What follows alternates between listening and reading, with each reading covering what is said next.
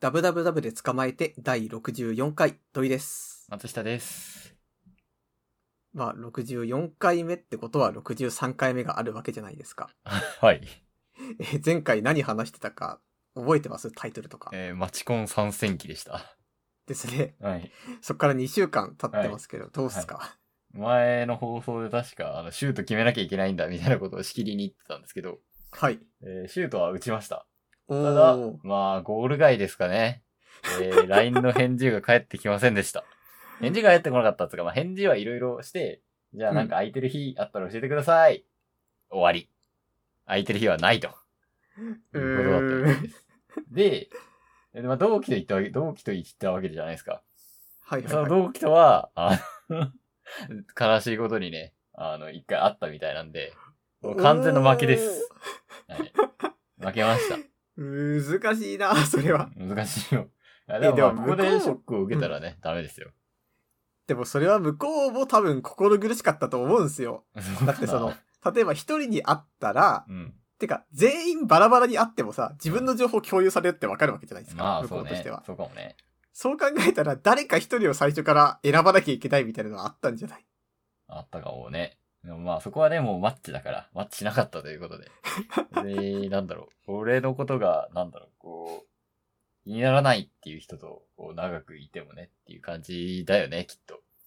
まあまあ、そうっすね。そうそれの効率化が、まあ、マチコンとかっていうことですから。そうですね。はい、負けました。え、次もまたマチコン考えてるんですかいやー、まあ、一緒に行った人たちはノリノリなんで、はい。まあそこについていくかと思ってます。おー、いいっすね。はい。 なんか、もしかして成功体験積んでる人がノリノリになってますかいや、いや、そうではない。誰にもアタックしなかった人がノリノリになってた。へー。あ、じゃあ一回様子見が終わったと。そう、そうなんだと思う。なるほどね。はい。ちょっと最近の話をしますと、はい。あの、グリッドマンユニバースっていう映画を僕見ていったんですよ。うん、うん、もうめちゃめちゃ良くって、うん。なんかね、あの、ずーっとこう、嬉しいんですよね、映画が。うん。よくさ、映画見て感動しましたとか、うん楽しかったですとかあるじゃないですか、感想。うんグリッドマンユニバースはね、もうずーっと嬉しいの。なんかえんこんなに嬉しくていいのっていう気持ちにずーっとなっててね、うん。すごい良かったんですよ。そう、いや、それをなんか、先週の放送っていうか、あの、収録の終わりかなぐらい、ちょっと軽く話して、で、うん俺も、あ、気になるなと思って、レビュー見たら、そう、新仮面ライダーで、もらったモヤモヤを吹き飛ばしてくれました、みたいな。すげえいいレビュー並んでて、あ の、気になってました。はい。で、SSS、まずそのアニメを2つ見た方が絶対にいいと、レビューにも書かれてたので、元となる映画のグリ、SSS グリッドマンと SSS ダイナゼノン。うんでまあ、ちょっと新しい方から見るかと思って、SSS ダイナゼノン私も見なま見ました。はい。で、すげえ面白かったです。でしょう。え、な、ななんでこんなお、結構面白いよね、あれ。面白いアニメだよね。うんあの、アニメ見てる勢からの評価もあれ高いアニメで合ってます合ってます。えーでさ、でも面白い理由って何なのかわかんないんだけど、わかります土井さああ、多分、なんとなくの私の予想なんですけど、ん。うん。多分その、なんで面白いかわかんないのって、あれずっと個人の話をやってたからだと思うんですよ。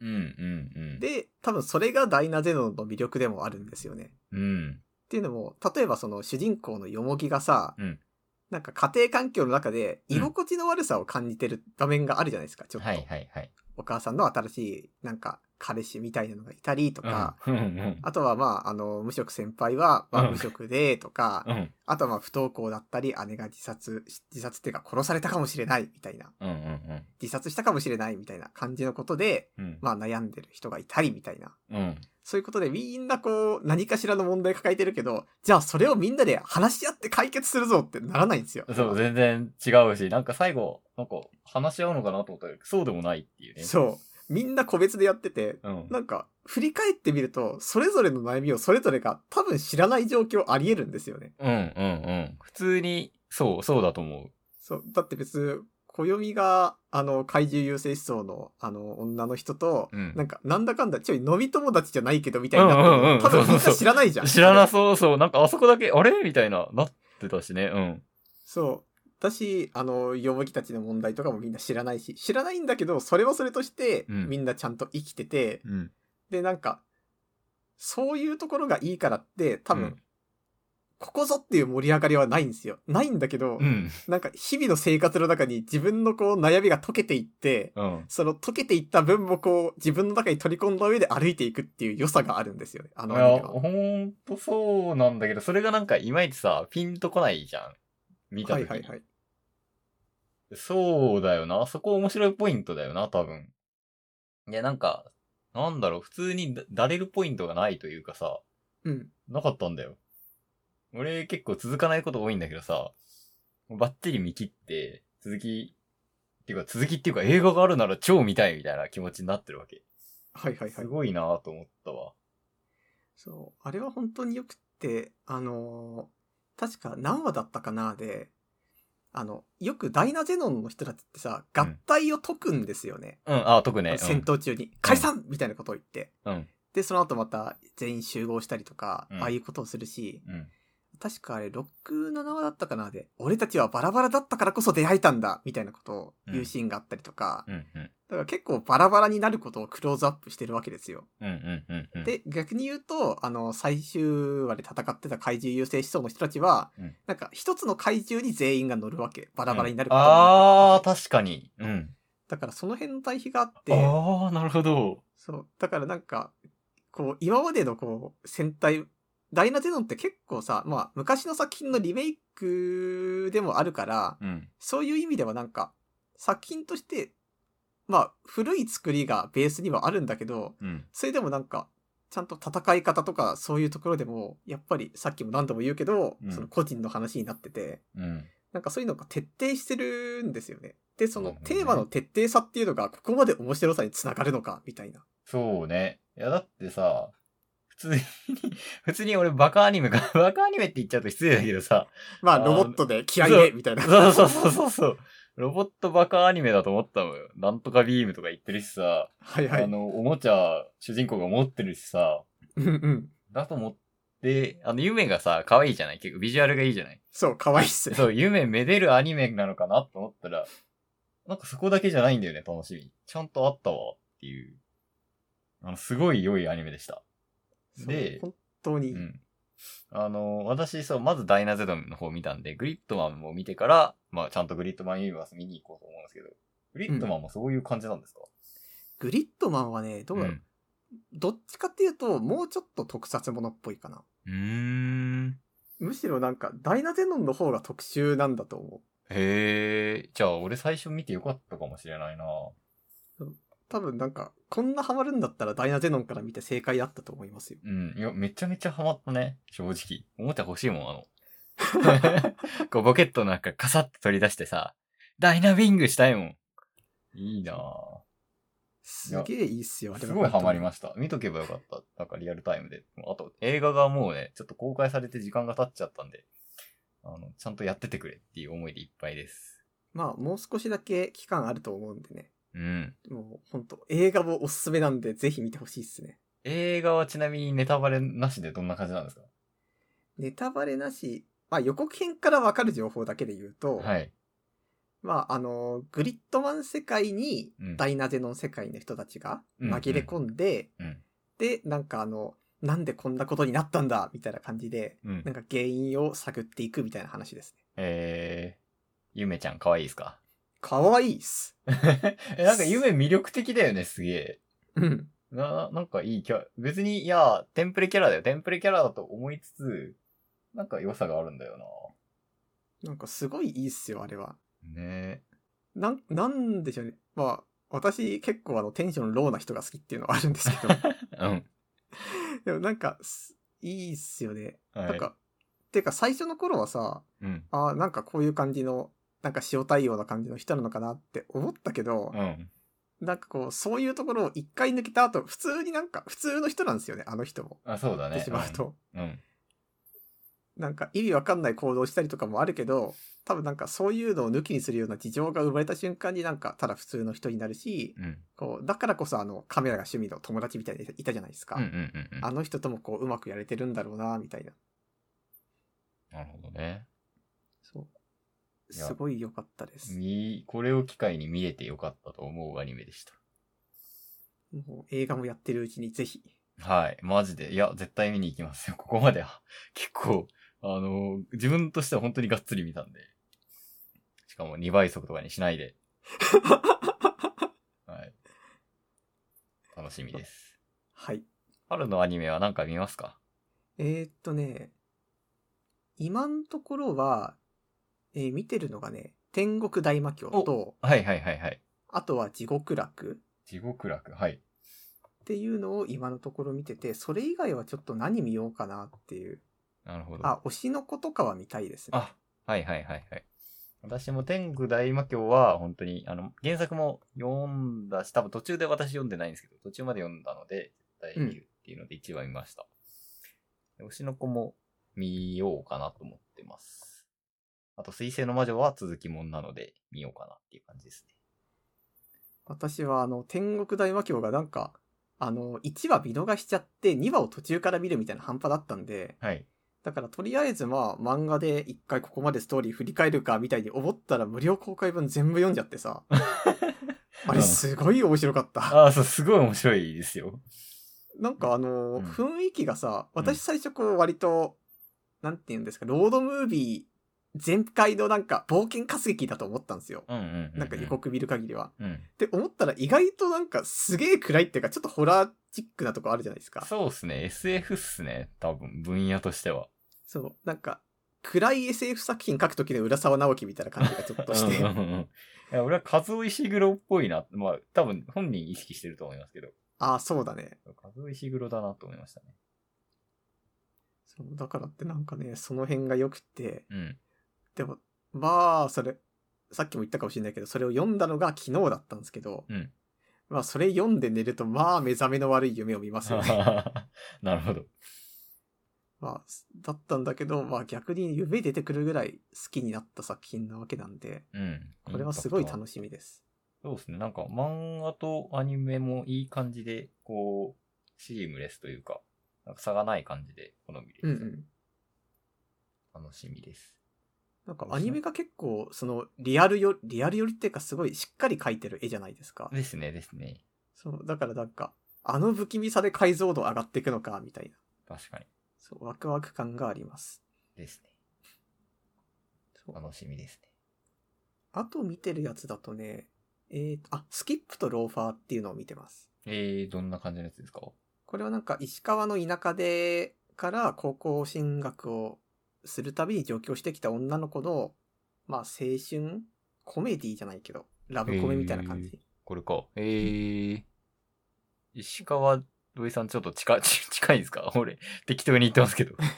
うーん、まあ遠いけど、まああ日そうだ本ね海側でくくれますね、気候 そう的そにうは。そう。えこれは結構良くて、漫画も今だったら2巻ぐらいまでは、確か Amazon で無料で読めるんですけど、ー、うん。なんか、主人公がね、なんかこう、マイペースさの中の誠実さで、こうう、ん人とコミュニケーションを取ろうとするところがすごいいいです。この垂れ目っぽい方です かそうそうそう。えー、ゆるっぽいな。なるほど。そうよかったですね、これも。いや、なんか、アニメ、ダイナ前後が良すぎたんで、ちょっとね、みちゃんと見ようっていう気持ちになってます。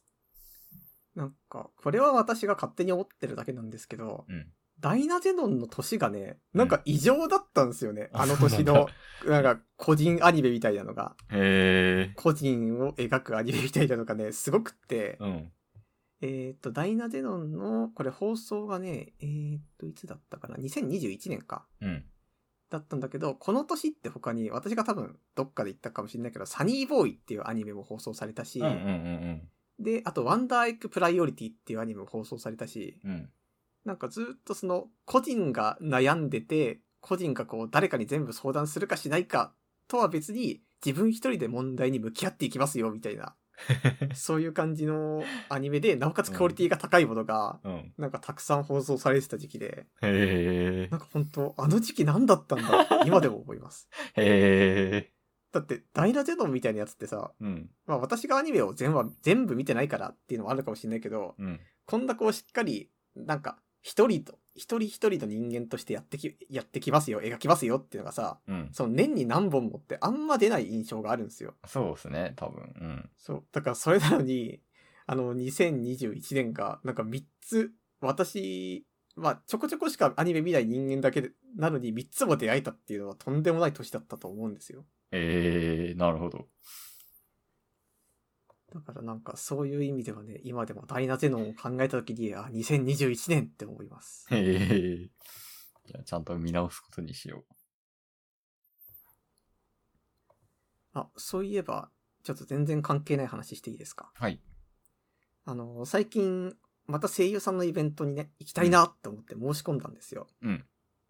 で、まあ今日当選発表だったんだけど、まあ残念ながら落ちちゃって。うんってなった時に、思ったんですけど、これ、オタク何枚ぐらいチケット申し込んでたんだろうっていう。うん、うん。私はその声優さんのイベントに、あの、今までも申し込むために、2、3回ぐらい応募してるんだけど、全部落ちてるんですよ。えー、人気なんだ。そうそう。で、ずーっとこう追ってったらさ、やっぱりその、応募するために写真集何枚買いましたみたいなオタクがいるわけ ですよ、やっぱり。あーそういうスタイルなんですね。うん。そうそう。でもなんか、まあこれってその、どの界隈でもそういう人はいるわけですよ、たくさん。うん。うん、うん。でもそうなった時に、俺としても、まあ、あが、確率上げるんだったら、そんなことした方がいいですよ。うん。なんなら今回の応募だって、まあてか、そんなことっていうか、そういうやり方もあるっていう話なんですけど。うん。ただ、それで今回の応募だって、言ってしまうと、昼夜公演なの。だから、昼と夜どっちを申し込んだ方が確率2倍ですよ。はい、はい、はい。でも、俺としては、どっちも当たった時に、俺は昼も夜も同じテンションで楽しめるだろうかって、まず思うわけ。だうん、うん。ってやること大体同じだろうから。うん。それに、まあ、俺が2回行くことによって逆に1人行けないんだよな、みたいなことも思うわけです。うん。そういうことになった時に、じゃあ最初から昼よりどっちかしか申し込まない方がいいんじゃないかみたいなことをうん。思ったりして昼だけやって落ちたんだけど、うん。でもこれってもしかしたらなんか、そういうのじゃないのかもってちょっと思ったんですよ。ライブって。そうだよね。優しすぎるオタクだよ、それは。そんなオタクはね、多分ほと他の人のこと考えないと思うよ。やっぱまず俺が当たらなきゃ始まらないみたいな話そなうのかそな。うそうそう。そうだし、なんか全然、アイドル、まあ別なのかなちょっとわかんないですけど、あの、普通に、あ、2個行くのデフォルトですよね、みたいな。なんかさ、地方公演があるやつだとさ、うんどことどこ行きますみたいなのあるじゃないですか。はいはい、でもはい。それってせ、瀬取り同じじゃないですか。うん。でも、行く人いるじゃないですか。うんうん。それとはちょっと違います。同じっすよね、多分。まあちょっと間隔が短すぎるのはあるけど。あー、確かにそうかもね。なそれってなんか、オタクの中では、多分いいこととされている。うん。どうなんだろまあでも、なんか愛を示すじゃないけど、そういう感じですよね。う。うんうんうんうん。なんか、卒業公演とかだと、 ちょっと、あの、行き過ぎかなっていうのはもしかしたらいる。うん、それはあるかもしれない。なんか2個は行かないみたいな。本当に好きな推しが卒業する人ん推しが卒業する人のために残すみたいな考えはちょっとあるかもしれないな。そういう優しさなら見たことあるな、俺。ああ。じゃあ、普通にやるんだったら昼より申し込めっていう。 そうだね。気持ちはわからんでもないが。いやー、まあ、でもまあそうなる か。でもやっぱちょっとね、考えちゃいますよね。そうだななんうん。それこそ、居酒屋3軒目行くよりここで終わった方がいいみたい な。昼より行くより昼で終わった方がいいみたいな。ああ、それはそうっすね。 ああ、え、でもそれさ、昼夜、どっちも当たって昼だけしか行かないっていうのはさ、ありじゃないのああ、他の人にチケットを渡し渡してっていうか、渡すもありだと思うし、そう夜ねだけ入金しないでみたいなことですね。あ、そうそうそうそうそうそうそう。ああ、それ、それした方が良かったのか、じゃあ。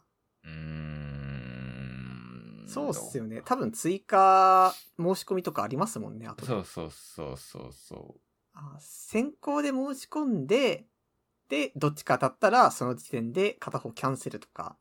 う。うーん。かああ、それかもしんないそな、れも次から無駄にしちゃうっていう気持ち、もしかしたら無駄になっちゃうっていう気持ちはあったらちょっと、この声優にはね、本来一空分のお金が入らないかもしれないっていう不安はあるけど、うーん、っていう感じかな。でも確かに昼夜、どっちも当たってどっちも行くっていうのはないかもっていうのは俺も同じかな。俺だったら片方しか行かないと思う。まあ、ちょっと、そうっすね。行く行かない、だと行かないけど、当てる当てないだと当てるっていう振る舞いをやっていかなきゃいけないかも。もしれないですね。うん。難しすぎる。難しすぎるな。いや、残念でしたね。でもなんか、やっぱ現地参戦のオタクの話聞くと、やっぱ連番でこう、誰かしらを呼ぶとかやってますからね。あ、そうなんだ。なんかそこって結構まだガバガバというか、なんだろう、転売は嫌だけど、転売できちゃう仕組みなんですね。転売っていうか、でもあれは多分なんか、最初から1人が4人分申し込んで、みたいな。ああ、なるほど。それを4人でやれば、はいはい。誰か1人当たったら4人で伝えるみたいな。ああ、え、それ厳しくないもっと、それなんか嫌じゃなそういうことんじゃないかなまあ。でもそういうのもあるっぽいですよ。へえ、難しいな、チケット。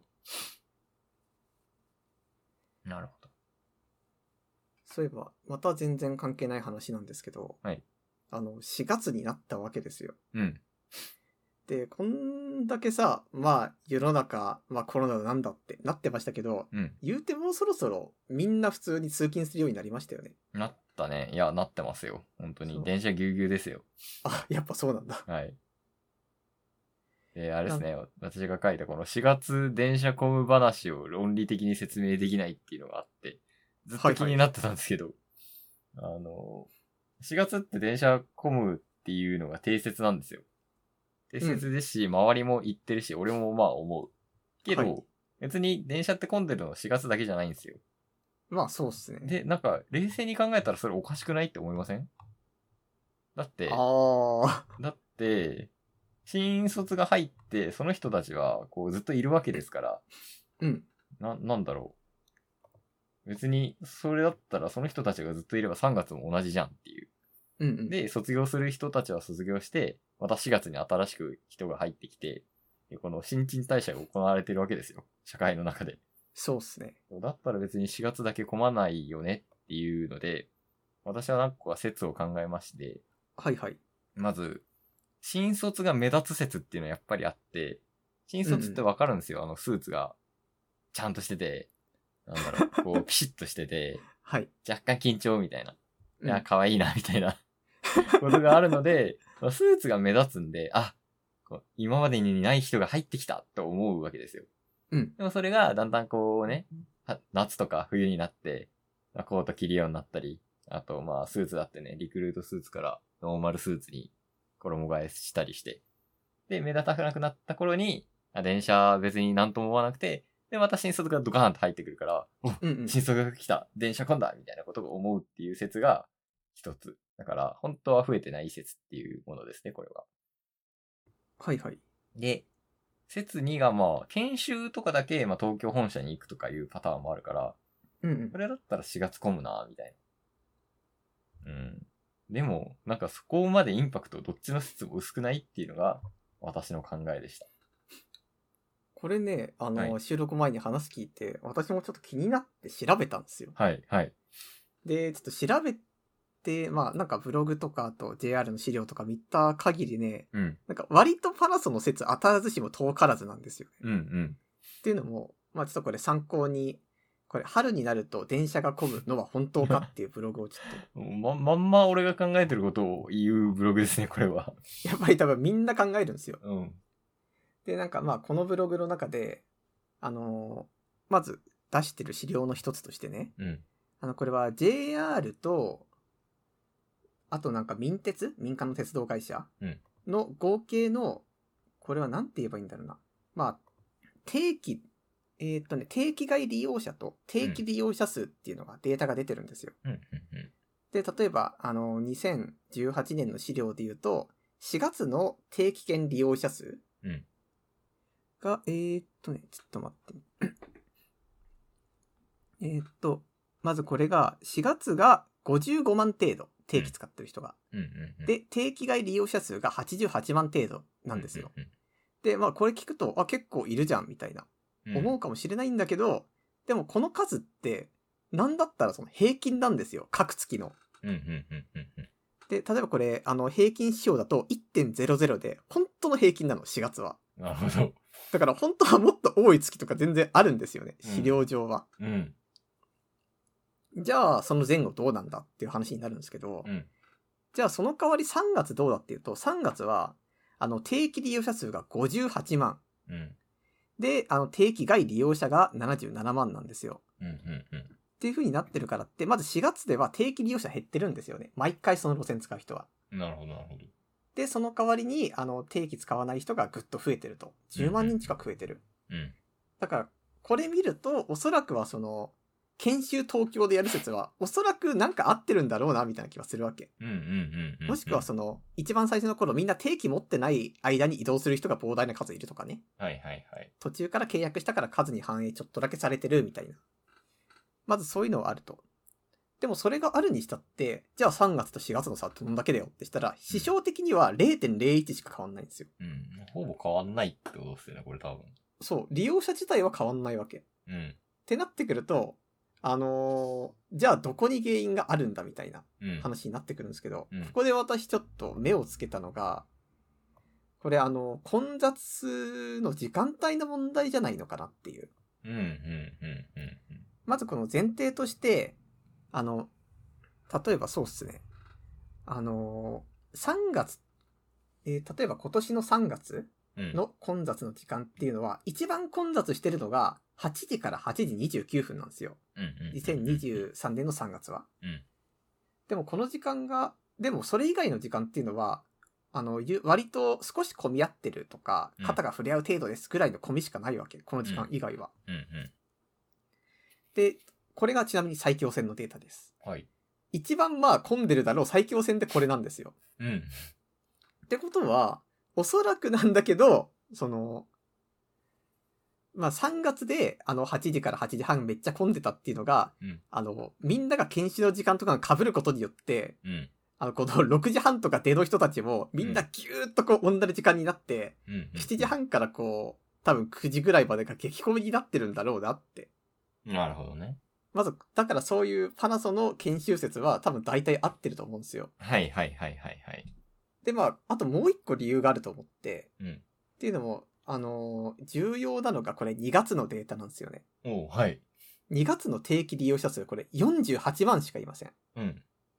で、次に定期外利用者は75万程度。うんってことは、で、これ4月と比較すると、まず4月、えーっとね、まず定期利用者数だけで、えーっと、これがね、あの、7万人差があります。はい。 4月の方が多い。はいはい。で、定期外利用者に至っては、えーこれ13万人多いわけ。うん。うん。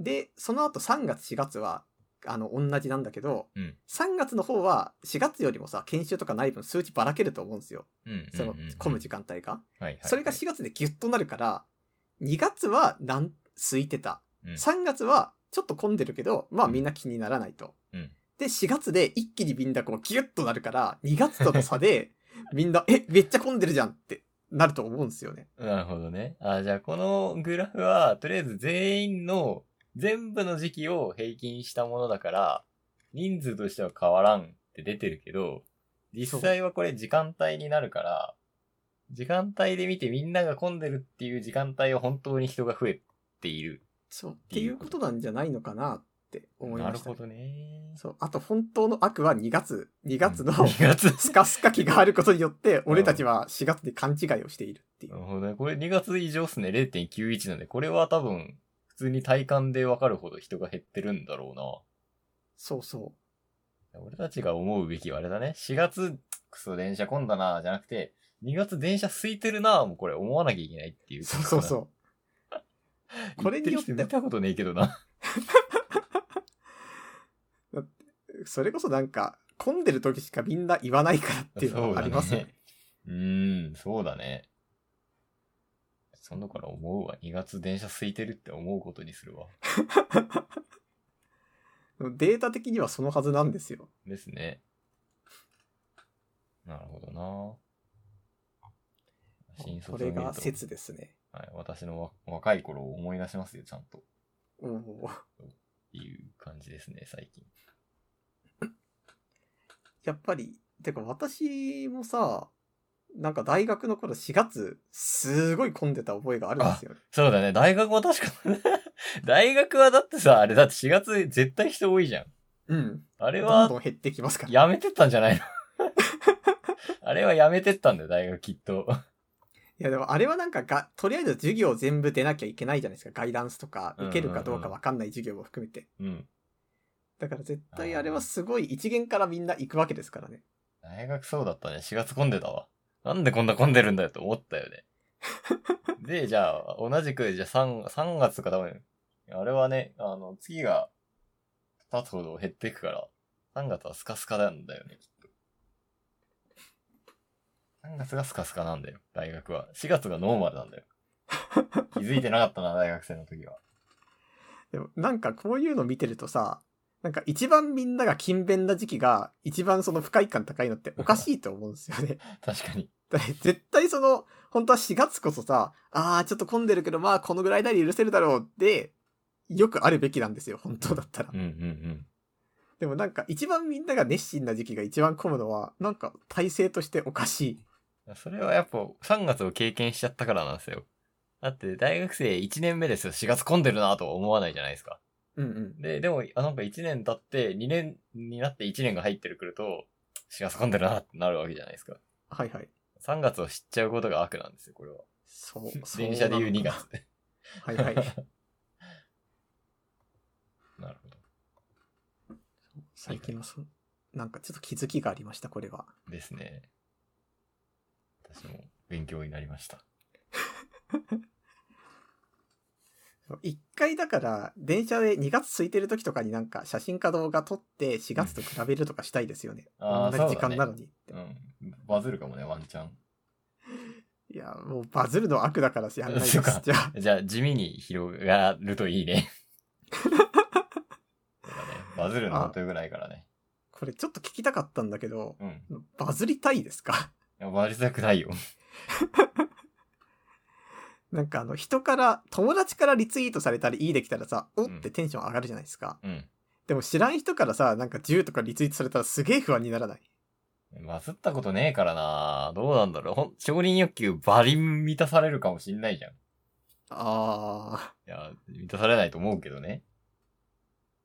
どうどうだろう。バズったことありますー、ない。ないっすよね。なんか、しょっちゅうバズってる人はやっぱバズり脳なんですかね。なんか、あのーあれはバズらせうる、ん。人が、にフォローしてもらってるってのあると思うんですよあ。ーそれフォはロあーしるねてもらってるっていうか、うんうん。なんかいい感じ、この人は面白いツイート流してくれるだろうな、みたいな感じでみんなフォローしてる人いるわけですから。うんうんうん。そういう人がリツイートした上で、なんかそれに被せて面白いことを言うみたいな。いやー、そっか。嫌なインターネットのところか。 いやでも、なんか、これはその、い空気が悪くなっただけで、多分昔から同じことやってたんですよね。ああ、そうだね。なんでこんなにバズるが悪になっちゃったのまあ、そう金に結びついたから悪になっちゃったのかなのかなな。もうあの、ヒカキンさんのバズっちゃったかって動画使いてえよ。画像か。そうだ、一個思ったことがあってさ、うんあの、昔もちょっと話したかもしれないんだけど、あの、インフルエンサーの人って、ツイッターなくなったらどこに行くんだろう話で、ああ、はいはいはい。まあ、今ってその、最近もうブルースカイがリリースされたり、うん。みたいな感じになってますけど、うん。あれって分散型じゃないですか。うん。ってことは、あの、インフルエンサーの人が、どっかの、その、分散型の一個を立ち上げるなり、人が作ったやつに所属するなりするわけじゃないですか、おそらくはうん。うんうん。で、誰か興味持ってる人から、その、まあ、分散型のどっか一つを自分が住んでるところをフォローしてもらわないと意味ないわけじゃん。見る、うん見てもらうためには。うんうんうん。でもそれって結局その、新規のこう、客層に、客層って言ったらあれだけど、客層みたいなところにどれだけ結びつくんだろうなって思うんですよ。うーん、まあ、仕組み的にね、そう。いや、それはもちろん中央集権型の方がコントロールしやすいっていうか、回りやすいっすよね、きっと。うん。だから、インフルエンサーにはブルースカイはい行きません。行き行き行けませんよ、きっと。あれどうなんだろうね。あのー、ミスキーとかマストドンとかってさ、うん。他のサーバーの人をリツイートした時って自分のサーバーにもやっぱり現れるわけですあよ、あ、現れますよ。それはね、普通、普通、マジで Twitter と同じ、マストの場合は。ってなまっあてくると、その仕組みを使えば、出る、出るよ。出るは出る。はいはい。けど結構負荷がかかるらしい。へー。ってなってくると、じゃあやっぱ難しいですよね。うーん、そうね。仕組みにもよるけど、Twitter の方がまあいいんでしょうね。なんかやっぱ、でもごったにのカオスだからこそこう成立する職業ってなんか、すげえ俺は難しいことを思っちゃうんですよね。うーこん。れいいかなって。まあ、成立してるからね、いいんじゃないと思うけど、まあ、なくてもいいよねっていうか、ない方がいいよねとも思う。うん。けどもう、俺たち YouTube めっちゃ見るしなっていう。あれだってインフルエンサーですからね。まあ、言ってしまうと、物売るインフルエンサー、売らないインフルエンサーいますけど、まあ、なんか、自分の楽しさを売るのもインフルエンサーだからなと思っている。でもなんかあれなんですよね、多分。 私がなんかインフルエンサーにあんまいい印象がないのって、うん。なんか言ったことを継続して続けないからみたいな話にやっぱりなってきあてーて、はいはいはいはい。これいいっすよとか、これやりたいっすよって言ったのがいつの間にか立ち消えになることがすげえあるわけですよ。うん。だからってなんかそういうのであんまりこう信用度合いが下がってしまうので、まあ、そうっすね。で、なんかなおかつその分散型になってくると、インフルエンサー好きな人たちだけのサーバーが存在するわけじゃないですか。うーん。でもそうなってくるとちょっと息苦しくないかなって。若干、ううんんなんだろう。なんか、は、ハマり症、飽き症なのかわかんないですけど、ハマり症、うん飽き症の人は、逆にそれがいいって思うんじゃないのかなそうじゃないと成立しないもんと思うんですよね。ああ俺たちはこう、とことん突き詰めたいタイプじゃないですか。はいはい。だから、そういう人を好きになったり、インフルエンサーをちょっと遠目に見てたりするわけですよ。うん。ハマり症の人はもういろんなことを知って、で、まあ、本当に数をこなしたいみたいなタイプだから、全然、わそれがいい悪いではなく、だから、なんかインフルエンサーのそういう部分は気になんなくて、絶えず、なんかちょちょっとでも新しい情報が、とか、商品が、紹紹介してくれると嬉しいみたいなタイプもいるんじゃないかな。ああ、それは確かにありそう。どっちのスタイルが楽しいのかわかんないですけど、まあ楽しいもないもないないんだろうな、合ってるのかみたいなところなんだろうな。なんかすごい、なんか自分の中で答えが出てない話なんですけど、うん。多分このままの流れでいくと、私が思うに、中央集権と分散型で人のすり分けが起こると思うんですよ、そのうち。うん。まあ、分散型が本当にうまくいったらの未来ですけど。うん。そう。ほんとそれよ。そう。まあでも仮にうまくいった場合ですよ。はい。なんていうかその、中央集権の方が、なんか俺は合ってるぜ、みたいな感じの人たちの、例えばなんか、中央集権が合ってる悪い人たちがマジで中央集権にしかいなくなるみたいな未来になってしまうと俺嫌だなって思うんですよ。うーんいや、これはなんかすごい悪い部分だけを見てるっていう自覚はあるんですけど、うん。でも例えばなんか、ちょっとこれうさんくさくないですかみたいなアカウントとかってさ、まあ中央集権の方がやりやすいわけですよ。うん。で、そういう人たちが中央集権に残って、そういうのちょっと嫌だなっていう人たちが分散に移ってしまったら、なんかツイッターが最悪 SNS になっちゃわないっていう。いやーでももうすでにそうなっちゃってるんだよ、きっと。見えないところで。もう、偏った人が偏ったものをリコメンドし続けるっていう最悪社会なんじゃないですか。どうなんだろう。それがもっと加速しちゃうっていう話はあるかもね。じゃあ、分散型に行きます。 分散型にしてまで残したいことねえけどなとも思うけどね。はい。いやー、いい中央集権って作れないですからね、でも。 うん、それはそうかもね。まあ、そんなちょっと悲しい気持ちになったところで、はい。エンディングいきますか。はい。ダブダブダブで捕まえて。エンディングです。はい。ちょっと話したいこと一個あったの忘れてたんですよ。うん最近私ね、あのーまあまた YouTube が見るの趣味ですからいろいろ見てるんですけど う、ん。一、個いいのがあって、うん。これ、あの URL 貼ったんだけど、うん西園電脳空間クラブ、ん CNES ってやつがあるんですよ。うんで、まあ、これがね、なんかすごいいいんですよ ね。う俺もまく言えないんだけど。教えてもらってみた。うん。よかった。短い、まず動画が短いのがすげえよかったし、見てもらえばわかるんだけど、ガビガビなの。 そうそうそう。あの、VHS なんですよね、画質が。で、音 音質もね、これ、スピーカーで聞いたら別に気にならないんだけど、イヤホンで聞いたらマジでガビガビで笑うんだよね、そのなんか、意図的に、その昔のビデオカメラで撮ったみたいにこれ。うん。してるんだなとは思うんですけど、うんうんうん。なんかこれが俺すごいよくって、なんうんかいい理由いろいろあるんですよ。もちろん話として、話っていうかそのテーマ性が面白いとか、うん作りがいいとか、うん。なんか可愛いとかたくさんあるんだけど、うんなんかこの人動画作ってるのがいいんですよね。うん。そまうずだね。うん。例えば、多分なんか何も知らない人にこういう動画いい最近好きなんだよねってパッと見せたら、多分今2023年だったら、え、VTuber? って言われると思うんですよ。うんでも、俺が思うにこれは VTuber じゃないと。うんうんうん。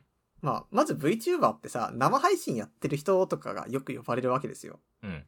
なんか今日は、えー、じゃあなんかダークソウルやっていこうと思いますみたいなことをやっアバター使ってやってる人ですよね。うんうん。で、まあ、他にもまあ動画勢として、じゃあダークソウルの実況動画、今日見てくださいみたいなことをやってる人とかもまあ VTuber ですよ。うんでも、じゃあ VTuber がまあ2000年、2020年とかに出てきたとしたときに、じゃあ、2010年の頃も同じようにアバター作っていろいろやってる人いたじゃん、みたいな。うんうんうん。その人たちって今 VTuber って呼ばれてますかって言ったら呼ばれてないわけですよ。うんうんうん。ではその時の何かって言ったらキャラクター名で呼ばれてたりとか、あの動画いいよねとかなんですよね。うんうんうん。で、この西園電脳空間も同じことをやってるなって雰囲気として思ったわけ。そうだね。確かに。なんかって一応いうバさーチャル最感初の VTuber ってさ、そうだったよね。動画だったよねっていうのをそう思そうそうい出したわ。うんなんか、で、あの時になんかキャラクターだけど、まあバーチャルとしてやってますみたいな。うん。その辺からなんかぼんやり VTuber みたいなものが形作られていったわけじゃないですか。うんうんそう、でもなんか、さっきも言ったけど10年前なら多分呼び方は違ったし、うん。うん。 10年前に、例えば今の動画なんか1個持ってって、10年前にの YouTube にポンと貼り付けたら、うん多分あれって CG アニメとか呼ばれてるんですよ。ああ、そうだね。そうだね。そう。で、それがなんか今時代が変わったことで、西園電脳空間が多分人によっては VTuber と思われてるっていうのが、うん。なんかこれちょっと違うんじゃないかなって思ったわけ。確かに確かに。そうだってこの人多分動画クリエイターなんですよね、これ作ってる人は。うん。で、そう思った時に、じゃあなんでこんな、こう、誤解さ、誤解っていうか私が勝手に思ってるだけなんだけど、誤解される感じになってるんだろうなっていうことをぐーっと考えていったら、うん。これ多分その V は V、VTuber は VTuber であって、それ自体が生きたキャラクターだろうみたいなのに引っ張られてる気がするんですよ。ああ、はいはいはいはいはい。なんていうか、それこそもう配信してる時に、例えば、なんだろうな、まあ、うさぎのキャラクターの VTuber がいたとしたら、うん。その人は自分をウサギだという感じで振る舞うし、みんなもそれをウサギだとしてやるわけじゃないですか。うん。で、そこで急にこう、なんか中の人がいて、で、中の人が急に出てきて、いや、私人間でさ、みたいなことを言い、なんかこう実写でやったりとかしたら、いや、お前何やっとんねん、みたいに、当然なるわけですよ。うんうんうん。でも、そういう感じにさ、なんかやっぱり VTuber っていうのは、それ単体で生きたキャラクターであって、生身とは違うよっていう風な論がこう広まってるんだけど、それによって CG アニメとか CG を組み合わせた動画を作ってる人たちまでその論に巻き込まれてしまってるんじゃないのかなっていう。うー多ん。分、西園電脳空間は、この人動画クリエイターなんですよ。うん。分類分けをした場合にはね。うん。でも、あの VTuber を知った後にこれを見ると、西園天皇空間の人は動画クリエイターではなく、中の人っていう、こう、ラベルを当てはめられてしまう気がするんですよ。うんうん。でもそれによって、ああ、じゃあこの人、それによって、あ、だったらカテゴリー的には、この西園は分、あの VTuber なのかな、みたいに。そういう印象が広まってしまうんだろうけど、俺的にはそうではなく、西園天皇空間は、その動画クリエイターが作った映像作品であると思うわけ。なるほどね。なんかこの辺の区分けってもしかしたらちゃんとやんなかったら、なんか全部が全部 VTuber になっちゃったり、もしくはその、うん。なんか、自分が、あの、動画作品として作ったものが VTuber 作 品に捉えられてしまうんじゃない、みたいな。 10年前さ、あ、うん20年前の方がいいから、20年前さ、ポンポコチャンネルがいきなりポンって上がったら、あれは番組だよね、も番組です。そう。ああ、そう、そうだね、確かに。難しいね。え、でもさ、これ、おめっちゃ面白く受けたんだけどさ、最近の西園電脳空間クラブチャンネルはさ、240p で上がってんのよ。 うんうん。 1話、一番最初 ?1 話とかだと、ちゃんとフル HD で上がってて、あ、はいマジで VTuber じゃないですか、これだと。はいはいはいはい。こ、これは、何 ?VTuber から映像作品寄りに移ったっていうことだよね、きっと。多分そういうことだと思う。で、最近の方がやっぱね、面白いかな。俺全部見たわけじゃないけど、うん。あの、あ、俺もこういうのやりてえってなる面白さがある。だから、なんかやっぱりその、うん、テーマ性として VTuber だからいいかっていうと違うんですよね。そうだね。なんか最初の頃は西園 VTuber 西園みたいなサムネとかもあるんですけど、うん。でもい昔が VTuber でも今違うんですよ、きっと。今違うね。うん。不思議なことで VTuber やめれるんですよね。同じ動画を作ってても。ああ、そうだね。まあ、結構方向性変わったからね。そうなんか俺はこれになんかき別に VTuber 好きだけどそれはそれとして 希望を見出していてうん。うん。なんか同じスタイルで VTuber やめられるし好きにやった方が伸びるんですよ。そうだね。いや、こう最近のマジでいいよね。やりたいもん、俺、これ。って思った。なで、なんならこれだったら、ちょっと超大変そうだけど、なんか、やれそうっていうか、なんだろう。気持ちわかるかな。やれそうではないか。やりでもなんか頑張れば届くかもしれない。そうそうそうそうことそうですよねそういう面白さがある。学生映画みたいな、草野球みたいな感じがある。はいはいはい。すごい面白いね、これ。なんかそういうのって昔の YouTube の気持ちですよね。うーん、確かにね。なんか VTuber 今始めますって人がさ、うん、誰かにイラスト描いてもらってモデル作ってもらうじゃないですか。うん、でも俺西園やれる気がするんですよ。うん。てか俺たちなりの西園できると思うんですよ。うん。それで言うとさ、月の水戸さんも最近こういう動画は出してないあーなんか出してた出してた。う。でも、あ彼、彼女はもう VTuber すぎ てさ、映像す、映像作品なのかなあれももしかしたら。なんかそういうことをやろうと、休止の後にそういうことをやろうとしてんのかなって今ちょっと思ったわ。なんかそうなってくると、やっぱ VTuber として続けなきゃいけないどっかのラインってあるんですよね。てか受け取り手が VTuber だと思うラインみたいな。あるね、きっと。なんだろうね。キャラ、キャラ、キャラ的なもの ?VTuber ってあたあら、あえてこう、キャラ的なものを崩し、一旦キャラを作って、それを崩して自分を出す。そこが面白いみたいなところあるじゃないですか。あーあるある。 JK キャラだけど、もうみんな JK じゃないの知ってて、でも、それが崩れ、一旦崩れることによって、素を出してくれてるんだなっていう理解うんうんうん。それがないとキャラに、もうそれが崩れて、ガチ、ガチガチでいくと映像作品になるのかなそういうわけでもないのかど難しいうねなんだろう。難しい。何なんだろうな、本当に。なうんうちわ乗りが生まれたらもう戻れないみたいなのはありますよ ね。かわいそうだな、それも。でもそれこそ VTuber 高校生じゃないのに、うん。高校生ですって言って、うん。みたいなことだってそうなわけじゃないですか。 うん。もう戻れないじゃん、それ。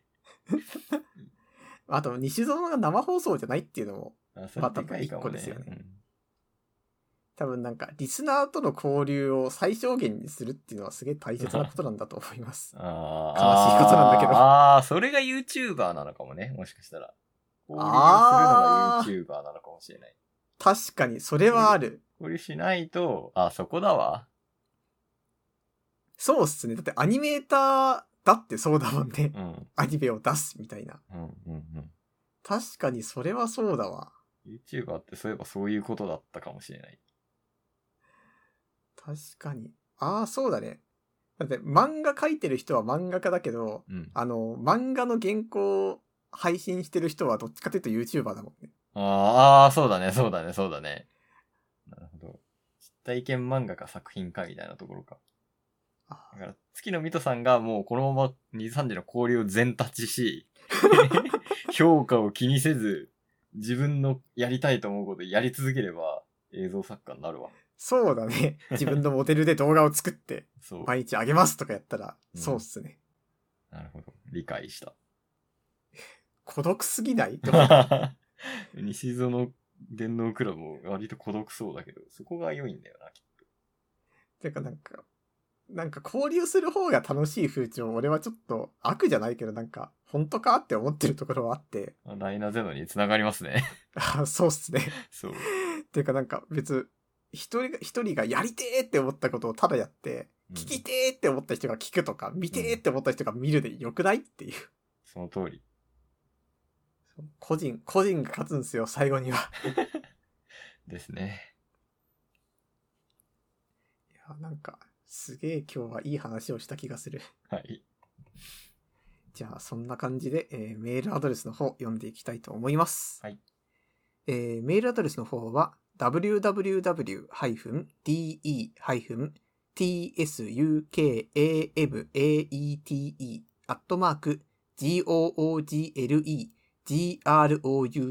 www-tsukamate.google-groups.com です、はいえーサイトの方にはね、応募フォームの方もありますので、そちらからもよろしくお願いします。はいということで、えー次の配信、収録が1週間後ですね。はい。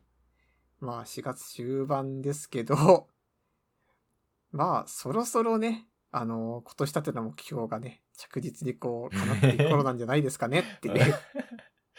なんか、追い、追い込まれてますね。なんか。まあ、なんならゴールデンウィーク前の引き締めとかあってもいいですからね。 ああ、全い然いかもしれないですね。はい。まあ、そんなわけで、また次回ありがとうございました。ありがとうございました。